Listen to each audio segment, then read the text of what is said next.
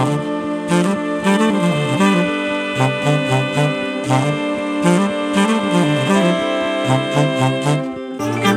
ッドバイブスミッドナイトラクザ by 倉園慶三こんばんは。ただいま8月8日月曜日の3時5分なかなか今日もいい時間に収録してます、えー、以前この番組でね配信の周期を科目の週2回っていうふうにお伝えしたんですが、えー、そもそもあのなんでそうしたかっていうと、えー、恋愛コラムニストの千恵さんというね素敵な女性と知恵とゾノというね恋愛とコミュニケーションをテーマにした、えー、いっぱい飲みや知恵とゾノみたいなポッドキャスト番組を、えー、やってましてこれが月水金の配信なんですよね。えー、なんでこのピンの私のミッドナイトラグザをカー目に挟めば、えー、平日の5日がきれいに埋まるというそういう目論見みだったんですけどもえー、チェートゾノが結構遅い時間に配信されるんですね。まあちょっと事情がありまして。だから多くの方がもしかしたらあのあの番組を川木道にね、聞いてらっしゃるんじゃないかと。で、そうするとかぶりますんでね、せっかくこうばらけさせようと思ってたのにかぶるのはもったいないので、今日から、えー、このミッドナイトラクザを月水というふうにします。そうすると、多くの方が川木道を知恵、川木道に知恵とゾノを聞いていただければ、えー、月、月、火、水、木ね、埋まります。えー、で、それとは別に、うん、先週ぐらいですかね、この番組を聞いてくださってる何人かの方に、えー、週3回は無理なんですか？みたいなね。ちょっと週2回だと寂しいんですよ、みたいな。何が寂しいのかよくわかりませんけどね。人生もっと楽しいこと他にいろいろあるだろうとか そういうこと言っちゃいけないんですが、えー、それそれもね一つのなんだろうこう依頼というのかねうんそういうものなのかなっていうふうにちょっと考えてましてまだあの決断はできてないんですね。というのもこうやり始めたらやっぱ月水金で行くんだったら月水金で回したいと思いますんで、えー、とりあえず今日は撮ってます。それで水曜日は間違いなくやるでしょう。でその後、えー金曜日分がもし収録できたらですね、えー、そこで決めようかなというふうに思ってます。まあ一回できりゃなんとかなるだろうというそんな感じですね。うん。それで、このポッドキャストをやり始めてからですね、結構私の中で大きな変化が今 起きつつありまして、というのも、えーもう昔からですね喋る仕事っていうのはよくやってたんですよね。雑誌の編集長時代もよいろんなところに呼ばれましてね。実は僕あの BSNHKBS の、えー、四半期に一度やる番組のレギュラー レギュラーコメンテーターやってたこともあるんですよね。伊集院光さんが司会でで私が、えー、確かね IT を決定選手権みたいなタイトルだったと思うんですけど、えーまだうちにはあのアナログのビデオテープでビデオテープで、えー、その番組が撮ってあるんですけどねもうデッキがないんで 再生ができないんですが確かその毎回ねゲストのなんとタレントさんが、えー、名前がちょっと思い出せないんですけどね、えー、2人3人一緒にやって、えー、2人はねなんだっけなもう全然思い出せないんだけど有名な人なんですよ。で3人目が足立由美さんだったんですよね。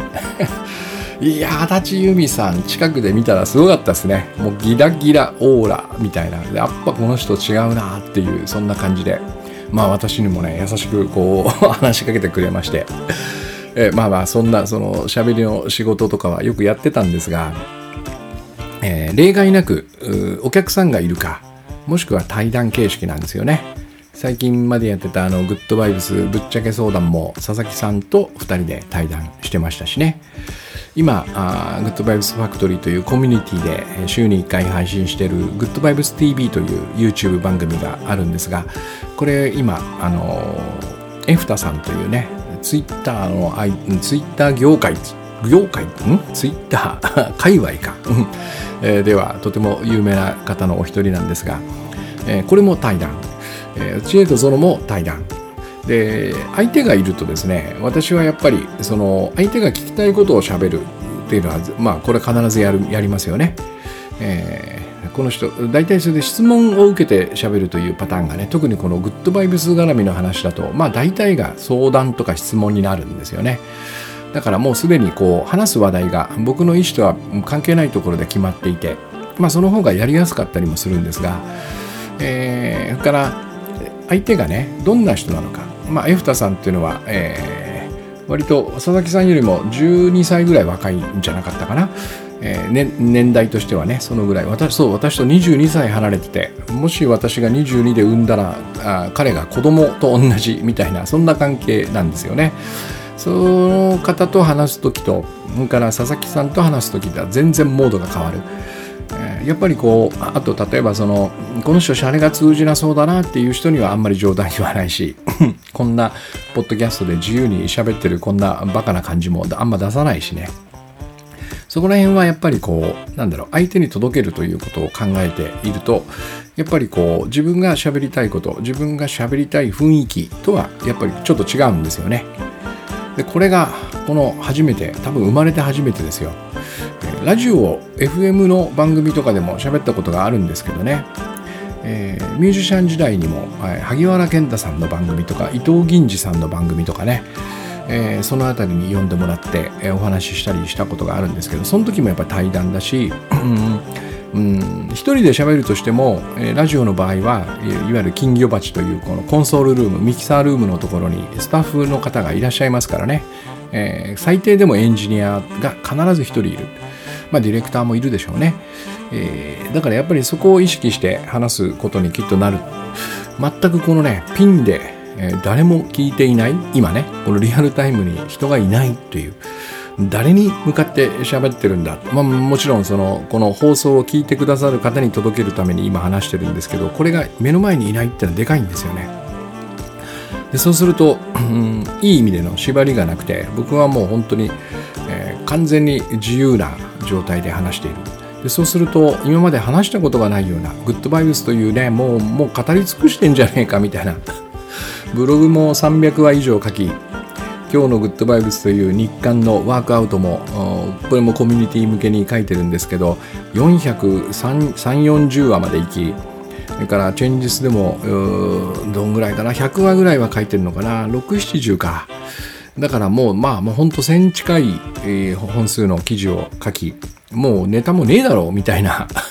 そんなテーマで、えー、話すんだけども今まで書いたことも人に喋ったこともないようなことが湧き上がってくるんですね。これが本当に不思議。でつい最近先週かな、えー、そのエフタさんとグッドバイブス TV の収録をしていた時にねまさに、えー、全く一度も語ったことがない話をいきなり私がし始めましてね。えー、質問がですねグッドバイブスというのはやたらと手放す話が多いですよねっていうね。意味付けを手放す罪悪感を手放すいろんなものを手放していくんですけどもね。時間の概念を手放すとかね、えー、焦りを手放すとか。うん。それをどうすればうまく手放せるんですか？みたいな多分そんな質問だったと思うんですね。そこに、えー、私が、えー、答えようとして始めた話がですねなんとえー、出だしから私は実は幼少の頃から、えー、とても強い違和感を持ちながらね、えー、学校生活とか、えこの世の中のとの関わりを、え行っていたんだみたいなそんな話を始めましてというのはこのポッドキャストをやるまではその本当に子供の頃からなんですよ。えー、多分ね56歳の頃かな幼稚園の頃から幼稚園行き始めた時から感じたある一つの違和感を小学中学高校大学そしてその後卒卒業してないんですけどね。中退した後音楽の仕事をやり雑誌の仕事をやり独立して独立してコンサルとかライターとかブログ書いたり、えー、セミナーやったりいろんなことをやりながら、えー、いつもいつも感じていた一つの拭いされない違和感というのがあってですね。これがえー、まあ忘れていたっていうのもあるんですよね。そうそう最近はそんなことを考えずにこのグッドバイブスの本を書き終わった頃からねそこのことがあんまりこう心の中に、えー、なくなった感じがしていたんで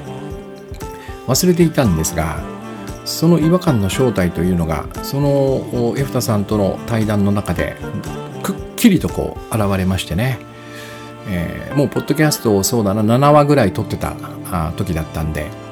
その影響もあったと思うんですがそれがその幼い頃から違和感をずっと持ちながら暮らしていたっていう話だったんですね。その違和感の正体とは何かっていうねこれがね、えっと、性悪説なんですよ。要は人はね放っておいたらろくなことをしないっていうそういう考えこれありますよね確実に。でまあ今日の話はここにそのなんつうのかな犯罪とかねそういうものをちょっと盛り込む必要はなくてごくごく一般の生活の中日常の生活の中で、えー、僕らが、えー、自分なり人なりに抱いている性悪説な感覚っていうのかな。ここここに限った方が多分話が、えー、分かりやすいんだけど当然僕もその学校とかで感じてた、えー、感覚なんでね、えー、別にその犯罪者がいっぱいいるような学校に行ってたわけじゃないんでそうじゃなくこの普通に暮らしててもまあ多分おそらくまあ人にもよるんだろうけど両親も学校の先生も、うん、それからまあ就職した先も先の上司とかね経営者とかなんとなくほっといちゃダメなんだと人間はね。なんかしなきゃいけない。なんかのそうだね仕組みだのルールなので縛ったり克服させたり、うん。えー、あんまり言葉は良くないけど強制したりね。そういう何かこう生まれた状態とは別の形に、まあ、コントロールなのか、えー、作り直すなのかわからないけどそういうことをしないと要は、えー、サボるでしょ ダラダラするでしょほっとくと遊びほけるでしょおそらく努力もまずしないよねみたいな。そんななんつうの前提というかね割とこれがこう当たり前のように皆さんこう信念として持ってるんじゃないかなっていうこんな感覚がきっとあったんだと思うんですね。だから学校に行ってもなんだろう先生から生徒を見るもしくは学校から生徒を見る視点というのはねほっといちゃいけないっていう。だからやっぱあの校則とかも僕は本当大嫌いだったんだけどあらゆる校則が本当に嫌だったんだけどなんか当時はこうなんつったらいいんですかね、反骨精神とかね、え、こう世の中にこう、抗うみたいな、そんな風にこう、しか捉えられてなかったんだけど、今思うとわかるんですよね。多分性悪説が嫌だったんですよ。なんでこのルールを僕に当てはめなきゃいけないんですかっていうね。えー、もっと正直に言うと、こんなものがなくったって俺は大丈夫だ大丈夫ですよみたいな多分そういう主張をしたかったんだと思うんですよね。確かそう高校は私は私立の高校で、えー、前回お話前々回かなお話しした、えー、いわゆる中村君が受かった県立に落ちましてね、え、地域のあらゆる高校を落ちた人たちが集まる唯一の私立高校っていうとこに行ったんですけどそこの校長先生がねまあちょっとユニークな人であるある種のこうどういう子供を育てたいかみたいなビジョンをしっかり持っていて 確かこれ言っちゃうとどこの高校かわかるかあれなんだけどまあいいや真心教育みたいなね キーワード真心がある人間を育てたいっていうそんなんで、えー、どうすればそういう子供が育つかの答えがその校則によって表現されてるわけですね。まあそれはいいと思うんですよね。そういう志というのは。でもやっぱその前提にはそういうふうに育てないとやっぱろくなもんじゃないっていうそれがなんかやっぱあるような気がするんですよね。もしねその人は生まれた時からもう基本的には完璧であると、うん、まああの仕事ができるとか勉強ができるとかそういうことじゃないですよ。その放っておいて大丈夫かどうかっていう意味においてね。だとしたらそんなガチガチになんかその人を変えようとかねこういう形に育てようとかね。そんなことは考えないんじゃないかと思うんですよね。でその表現された校則を見るとですねなんか襟足が何センチ以上伸びちゃいけないとかね、えー、髪の毛を脱色したり染めたりしてはいけないとかね。それをするとどうなるんだろうな。やっぱりこう放っておいてはいけない。性悪説だからそういうファッションをさせると多分街に出て 遊びまくるだろうみたいなね。悪い道に進むだろうっていう。なんかそんな感じがやっぱこう込められてるんですね。そんなメッセージが込められてるように多分僕は感じたと思うね。だからなんか夏休みが終わるたんびに僕はパーマかけて 母親にこの子は天然パーマですっていう証明書を書かせてね 持って行って担任が「おいいい加減にしろ」と。夏休みのたびに天然パーマンになるなよみたいなね。あとえー、原付のバイクの免許を取るのは禁止されてたんですけどね。僕は全然その なんかそれで、えー、バイクで乗り、えー、暴走しようなんては思ってなくてあのラッタッタっていうなんですかねあれね。ラッタッタとかっていう可愛いやつがあったんですよ。緑の、えー、名前忘れたんですけどね。確かそのキャッチコピーがラッタッタみたいなやつだったんだけど本当にこうスクーターのような可愛いバイクを乗りたくて。それで学校通いたくて免許取ってこっそり乗ってたんですけどね。あの今思えばバカなんだけど私がその走る道っていうのは、えー、総武線というね君津駅から木更津駅に行く学校に行く列車と並走する ルートがあるんですよね、えー、500メートルぐらい。だから僕がこうバーンと乗ってるとその学校に行く先生が乗ってる電車から丸見えなんですよ。でうちの高校だけなぜか爪入りではなくて、えっと、ブルーの、えー、スーツの上下ネクタイしてね。で僕はそれを、えー、100番という改造、制服改造してくれるとこで、えー、スリムにしてね当時のモッツっていうかあの、まあ、ジャムと同じような感じでね、えー、改造してきてたんですけど、まあ、そんな格好でスクーター乗ってるんで バレますよね。で呼び出されて免許を取り上げみたいなことをまあしょっちゅうやってたんですけどねなんか別にそれを全く武勇伝ではないんですけどこう自慢げに、えー、武勇伝としてそういうこう蛮行をね語ろうという気も気はさらさらなくてなんかなぜそれをやってたかっていうとその性アクセスに逆らってたんですね。というのもねそのまさに私が行ってた高校っていうのは不良の集まりだったんですね。えー、だからほっといたらダメなんじゃないかって そうなっちゃうんだけどそれがねこうその不良に見えるのはその縛りの中でそのように見えるんですよ相対的に見えるんですよ。えー、何人も何人も僕は仲のいい友達いたんですけど、えー、確かに、えー、校則に反しているし学校に行けばやっちゃいけないってことばかりやるしね、えー、カバンはぺったんこでえー、当時の女の人は三原純子のファッションというかあのスケバンデカですよね。有名な、えー、めっちゃ長いもうくるぶしぐらいまでの長いスカート履いてやっぱパーマかけて。そんな人たちなんだけど確かにその枠組みの中ね真心教育の校則という枠組み性アクセスに基づいた中では悪いし外れてるんですよ。でもそれはねなんかね僕は作られてるんじゃないかなって感じがいつもしてたね、え、これがなければこの子たちは別に平和に暮らせるんじゃないかなって。だって一緒に遊ぶじゃないですか。みんないいやつばっかなんですよね。全然悪じゃない。うん。悪いことはしますよ。悪いことをするんだけどそれはその悪いことをする理由をそのシチュエーションの中で彼らが感じた時だけなんですよね、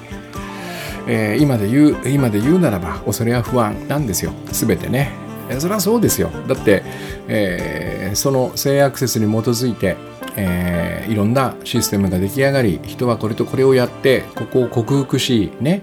えー、勉強を一生懸命やっていろんな努力をしそうしないとまともな大人になれない一人前になれないっていうフレームワークの中でねやってますから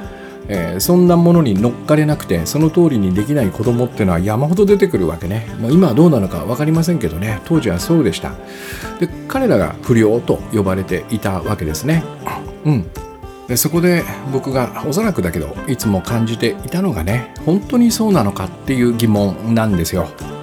えー、何かその型にはめたりねいろんなことをこう学ばせたりねえー、さっき言ったこう形を少しこう整えていくようなねそんなことを施さないとまともに生きていけない生物なのかっていう。これこれをそのなんだろう世の中を見て周りの人を見てどうのこうのと言うんじゃなくて僕はいつもこう自分はどうなのっていう問いかけをしてたんですね。俺はどうなの？だってそのその目に合うのは自分ですからね。で例えばえー、小学校の時私は、えー、5年生の時からオーケストラに、え、入りまして、えー、音楽の先生にこう誘われた無理やりこう引っ張られたみたいな感じだったんだけどそこでトランペットをやってたんですねでうちのその、えー、小学校っていうのは公立だったんだけどその引っ張ってくれた先生っていうのが非常に熱心な人でね、えー、全国大会に、えー、毎年出るっていうそのぐらいのレベルのオーケストラをこう彼は毎年毎年こう作っていってたんだけどだから結構ガチなんですよね。えー、序曲ぐらいしかやらないんだけどね交響曲までやらないんだけど序曲ぐらいの短い、えー、クラシックをやるんだけども当時の僕は山の楽器かな銀座の山の楽器にそのスコアを買いに行ってねそのスコアから自分のパートを抜き出して財布するみたいなことが課されていたりとかね。で当然だけど練習しないとついていけないんですよね。僕はその練習をね誰に強制されるでもなく先生にやれよと言われるでもなくものすごい毎日毎日、えー、吹きまくってたんですよ。トランペットをね。上手くなりたい一心で。幸い私の家は、えー、前の回かな。その前の回でお話ししたような、えー、飲食店3軒並んだ家だったんで周りはもう空き地なんですよ。駐車場でね。だからもうガッと窓を開けて 外に向かって吹けるみたいな環境だったんだけどそれをね、えー、まさに自主自主的に。えー、先生だって別に学校終わったら僕の部屋にはいませんからね。で親は全く興味なかったんで僕が トランペットを吹いてるってことにはね、えー、まあ買ってはくれたんで、えー、少しは期待してたのか分かんないですけど練習しろとか吹けとか言うような親じゃなかったんで私の独自の本当にやるんだっていうこの意思でずっと2年間練習しまくったんですよ。でまあここに例えばほらあのその、いわゆる性悪説フレームワークだとねライバルがいてそいつに勝とうとかね、えー、そんなモチベーションもそこで想定されるんだけど僕は本当に第2トランペットだったんです。第1トランペットは、えー、森くんというねとてもうまい子がいましてまああのー、そういう考えを持とうと思えばねこいつを蹴落として俺が第一になってやるみたいなそんなあ競争心で練習するっていうのもありえたんだけどまあそんなことはこれっぽっちも考えなかったですね。もともと森君は4年生からやってて、えー、僕を僕が5年で入った時にまあ今節丁寧に教えてくれた人でもあったんで、えー、この人を蹴落とそうとかねそんな本当小学生ながらねこれっぽっちも思ったことがないんですよ。だからそういう競争心でもライバル心でもない。ただただただただ上手くなったら楽しいんですよ。うん、えー、リズムがずれない音程がパーンと出る。そしてタンギングといってねタタタタタタってこう細かく切るようなテクニックが身についてくるとパパパッパパパッってこう軽快に吹けるんですよ。それがやりたくて僕は必死に練習をした。これのどこが制約なんだって感じなんですよね。だからたまたま勉強とかしなかったけどあんまり。僕になんか一つテーマを与えてくれてで僕がそれを見つけ、えー、これは素晴らしいと思ったものであれば誰に何を言われなくても一心不乱にそこに向き合うその性分は持っているっていう。なんかそういうことができる自分っていうのが僕は、えー、なんだろう。自分で知っていてね。なんでこのこの俺を えー、性悪説を前前提としたね。このシステムやルールや枠組みやね、えー、ものにはめるんだろうっていうそんな感じがあったんだと思いますね。で多くの場合えー、どうやってそのコントロールいわゆる強制していくかというとここに必ず恐怖を持ってくるんですよ。えー、一番分かりやすいのは罪と罰ですね。グッドバイブスで言うところのこれはいらないと言ってる罪と罰なんですよ。えー、サボるのは罪であると。でそうすると何らかの罰が与えられるね。えー、掃除をしない掃除をサボる罰だよ全部罰があるわけで罰は怖いえ立たされたり叩かれたり僕らの頃はまだ体罰ありでしたからね。往復ビンタババババンと来たりね、えー、1時間両手に水がいっぱい詰まったバケツを持って立つとかその罰を逃れよう。その罰の恐怖から逃れるために正しいとされてる道を行く。もう一つは、えー、不安ですね。不安を抱かせるってやつだよね。これは単純にあの勉強しないとろくな仕事に就けないよお金稼げないよみたいな不安ね。あとは時間というのもありますよね、えー、時間は人生短いと。無駄にしてたら、えー、後悔するぞと。だから1秒も無駄にするんじゃない。ってこれも不安ですよね。なんかほとんどがそのどうやって人を一人前にするかまともにするかみたいな、えー、なんだメソッドっていうかなこう教え教育みたいな、え、ものには、えー、その裏には、えー、恐怖が恐怖と不安がね必ずグッドバイブスでいうまさに恐れや不安ですね。それが、えー、使われているっていう。この弊害がやっぱり僕は大きいなと思いますね一つはね、えー、今でもですねもうそのいいいい大人になった私たちですよ。がねえっとあるねなんだろうこう呪いの言葉みたいなものをね 僕はずっと持ち続けてるんじゃないかというねこの恐れや不安によってねそれがねちゃんとするってやつなんですよ。ちゃんとしなきゃいけないって。多くの人が言うんですよ。ちゃんとしなきゃいけないんですよって。で面白いことにうんなんだろうなこういろんなことがなかなか着手できないとかねどうしても先送りしてしまうみたいな話をその伺っている中にね、えー、例えば何ができないんですかって話をすると、えー、ちゃんとする系のタスクが山ほど出てくるんですよ。部屋の掃除をするとかね。なんだ健康のためのその運動筋トレみたいなねジョギングだとかね。それからなぜかその大したその明確な理由はないんだけどある勉強をしなきゃいけないとかね。まあまあまさにこれちゃんとするためのちゃんとタスクみたいなね。えー、これってえっと僕は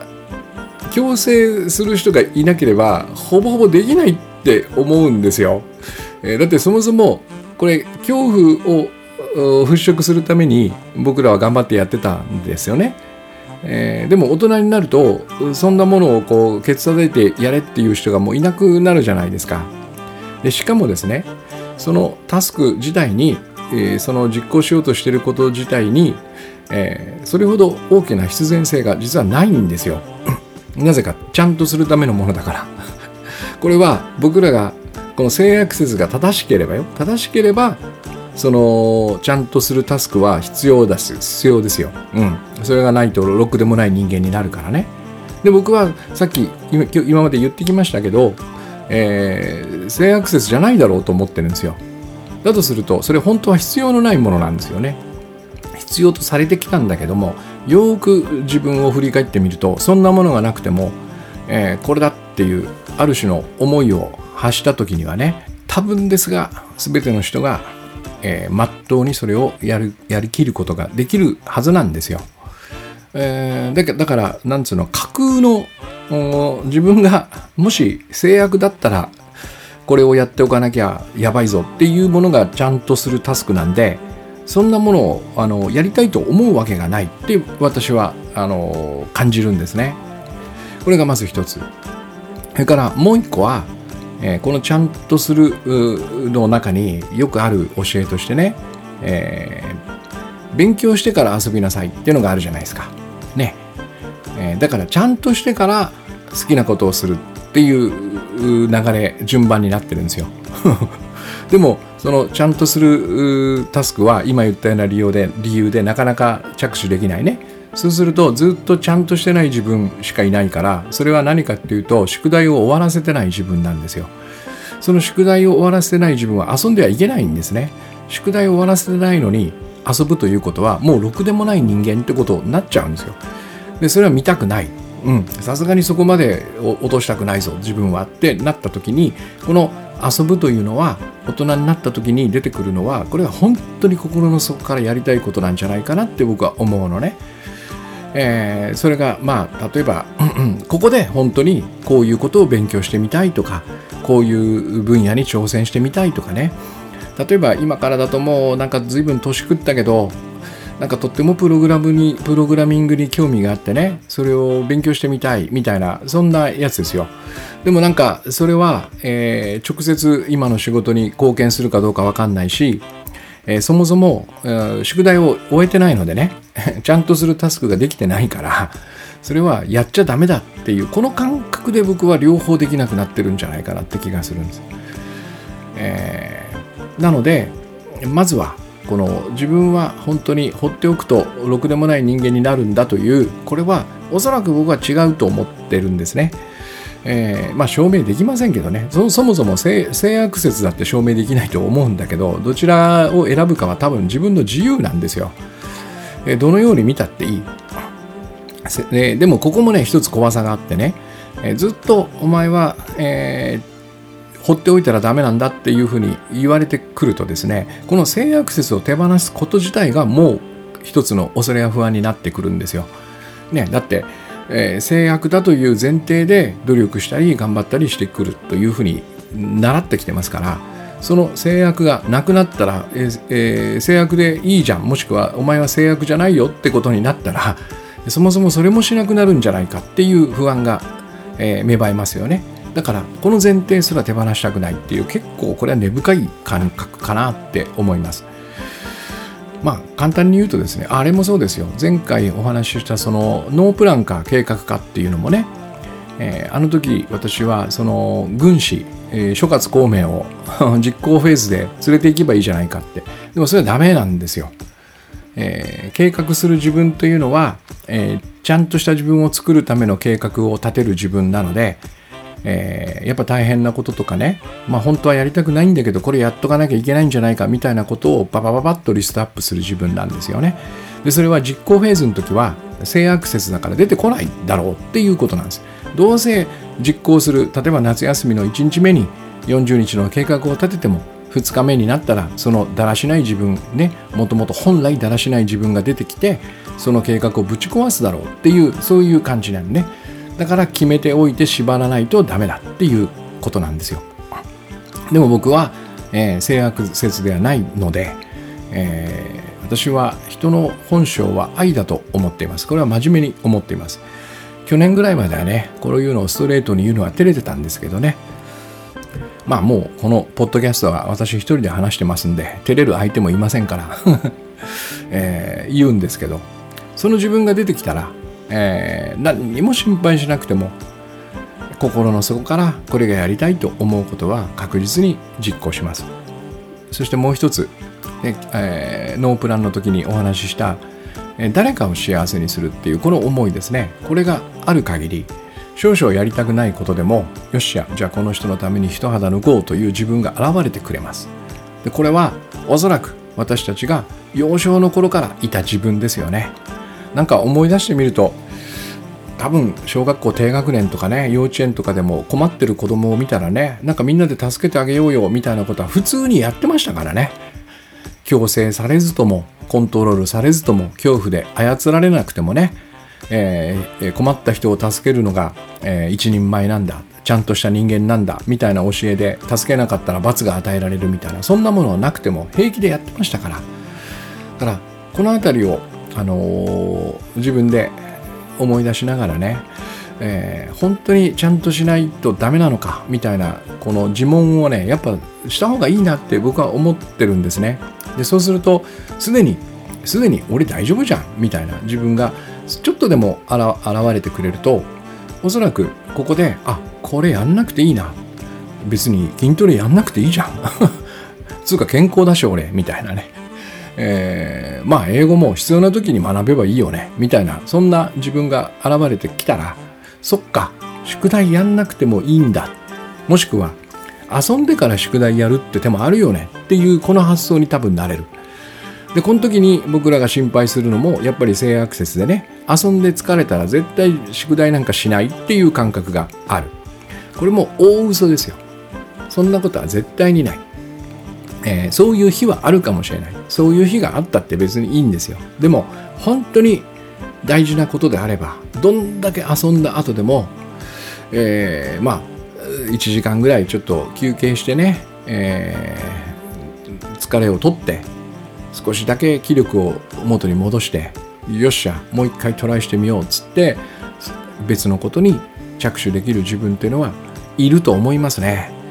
えー、なんか私が、えー、すごいとか私が偉いとかそういう意味ではなくて僕は何度もそういう自分に遭遇してるんですよ。でそのそのそその自分にそう遭遇するため その自分に遭遇するために必要なのはその自分がいてくれるという確信なんですね。でその自分はこれからちゃんとして作っていくんだっていうんじゃダメなんですよ。でそもそもちゃんとしてない前提で何かをやるというのはね、えっと、その何かをやる自分はちゃんとしてない自分じゃないですか。つまり不足がある自分なんですよ。でその不足のある自分にちゃんとする努力をさせるっていうのはそもそも無理があるんですよね。矛盾してますよね。えー、同じことをやるにしてもこのこのままで大丈夫なんだ俺はっていうこの自分が登場してくれた方が同じ人物同じ今このこの時点で同じ人物だとしても僕は本領の発揮のされ方が全然違うと思うんですよね。しかも目的がちゃんとするためっていうのはね結構弱いと思いますね。ぜひねそのちゃんとするっていうのはどういうことなんだっていうのをねあ結構厳密にアバウトにしないでまあだだからもうあのしっかりするってことだよとかね真面目にやるってことだよとかそういうこう曖昧な言葉で片付けるんではなくて具体的にちゃんとするって何だ、ね、誰のために何をどうすればちゃんとするのかそしてそのちゃんとするしたかどうかは誰が判断してくれるのかみたいなことをね結構本気で吟味した方がいいなと私は思っていますね。うん、だからまあまとめるとね、まあ、まとめなくてもいいんですけどまあ一つその僕が持っていた違和感っていうのは、えー、性アクセスに基づいて、えー、僕をしっかりとまともにしなきゃいけないというその仕組みやルールや制度だったってことですね。え、でそれを持つことによっておそらく僕らはね、え、ある種の自信と信頼を失う自分に対して、うん、まあ、あのうまくいく人もいるんだと思うんですね。なんか僕3つに分かれる気がするんですよ、えー、1つは、えー、そのちゃんとする道をしっかりと歩けた人。でもこれもねなんか 僕は今ここだと思ってるんで、えー、ある時点でちゃんとしたらそれが一生ちゃんとするかどうかっていうのは相当怪しいなと思いますよね。えー、なんかあ例えば40ぐらいまでずっとちゃんとしてたのになんか急になんかあのキャバクラのお姉ちゃんに入れ上げてね そっからなんかいきなりもう給料全部そこに費やすみたいなことだって人間起こり得るわけ。うん、まあまあその話はいいとして、えー、一つは、えー、ちゃんとするがうまくいった人たちね。僕はこれねものすごく少ないと実は思ってるんですよ、うん、で、えー、2つ目がさっきの僕の高校時代の話でねそのちゃんとするの枠からはみ出てしまった人たちねもう早々にこんなのやってらんねえよとかって言って別の道を行く人たちちゃんとしてない道を行く人たち 世間が言うとこのね。3つ目はですね、うんと、うまくいかなかったからずっとちゃんとしなきゃと思い続けてる人たちっていうこの3つね。えー、この3つとも僕はあのー、まあ一発目はいいのかな。まあちゃんとしてうまくいったっていうのはいいでしょう、うん。えー、残りの2つはねえっとそもそもちゃんとする必要なんかなかったなっていうところからやり直していいんじゃないかって。これが僕がやっている多分グッドバイブスなんですよ。だからえー、罪と罰手放すとか意味付け手放すとかね時間の概念に、えー、縛られずに縛られすぎずに、ね、この辺りも手放していくとかね。そういうことをやりながら、えー、何をするかというとそんな縛りがなくても僕はやっていけるんだっていうことを、えー、一人で自分自身で、えー、トライするっていうことですね。えー、そんな仕組みを、うん、レボリューションだとかそんなのは必要ない。意味がない。そうじゃなくてこれは心の問題なんですよ。自分の、うん、自分の心にどちらを課すかの問題なんですよ。これは自由自在に意思でできるんでね、えー、本当にその前提に立った時に困ったことが起こるのかその前提というのはね私が言ったように制約説は制約説は必要ない。ちゃんとするタスクもいらない。今このままこのままの自分で、えー、何がやりたいんだって問い問いの中でね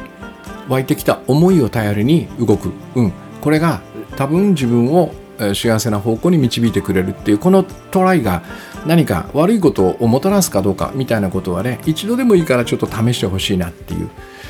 えー、簡単に言うとね、えー、ちゃんとちゃんとするタスクみたいなやつを全部ねやめるんですよ で遊んでから宿題やろうっつって生きるわけですよ。うん、で何日かやってたらこう弊害とか分かってくるんでねおやべやべこんなことやってたらあの一生ろくなことないぞって思ったらやめればいい。えー、僕は今のところそれで何の不都合も起こってないっていう状態なんで、えー、もしかしたら分かんないですね。3年後ぐらいにすげえ痛い目にあってすいません全部間違ってましたって頭を下げる日が来るかもしれないんだけどその日まではあ性アクセスじゃないやり方でやっていきたいなと思っています、えー、今日はこんな感じですかね。そうそうそうだ。それで、えー、そのちゃんとするっていうのをやめてね、えー、ちゃんとしなくていいって いうところから、えー、自分が何をやりたいかをこう見つけていく、えー、そのプログラムをね夢サポって言うんですけどね夢の土台と叶える自分を作るっていうタイトルがついてるんだけど僕が言うその夢の土台っていうのがまさにこの今日の話なんですよ、えー、出てこないですからね、えー、ちゃんとしてない自分で何がやりたいって聞いたとしてもねおそらくちゃんとすることしか出てこない。でもやりたいことはちゃんとすることではないはずなんですよ。でそれを認めてよっしゃちょっと性アクセスやめてこのありのままの今の自分でいいんだっていうところから何をやりたいってこう自分に向き合うこれを僕は夢の土台と呼んでるんですね、えー、これを夢サポというので、えー、一緒に、えー6週間ぐらいかなやるプログラムがありますんでね、えー、まだキャンペーン枠が1個だけ残ってまして、あのー、よかったらちょっと今日詳細リンク貼っておきますんで覗いてみてください。そんな感じです。では今日もいい一日をお過ごしください。ありがとうございます。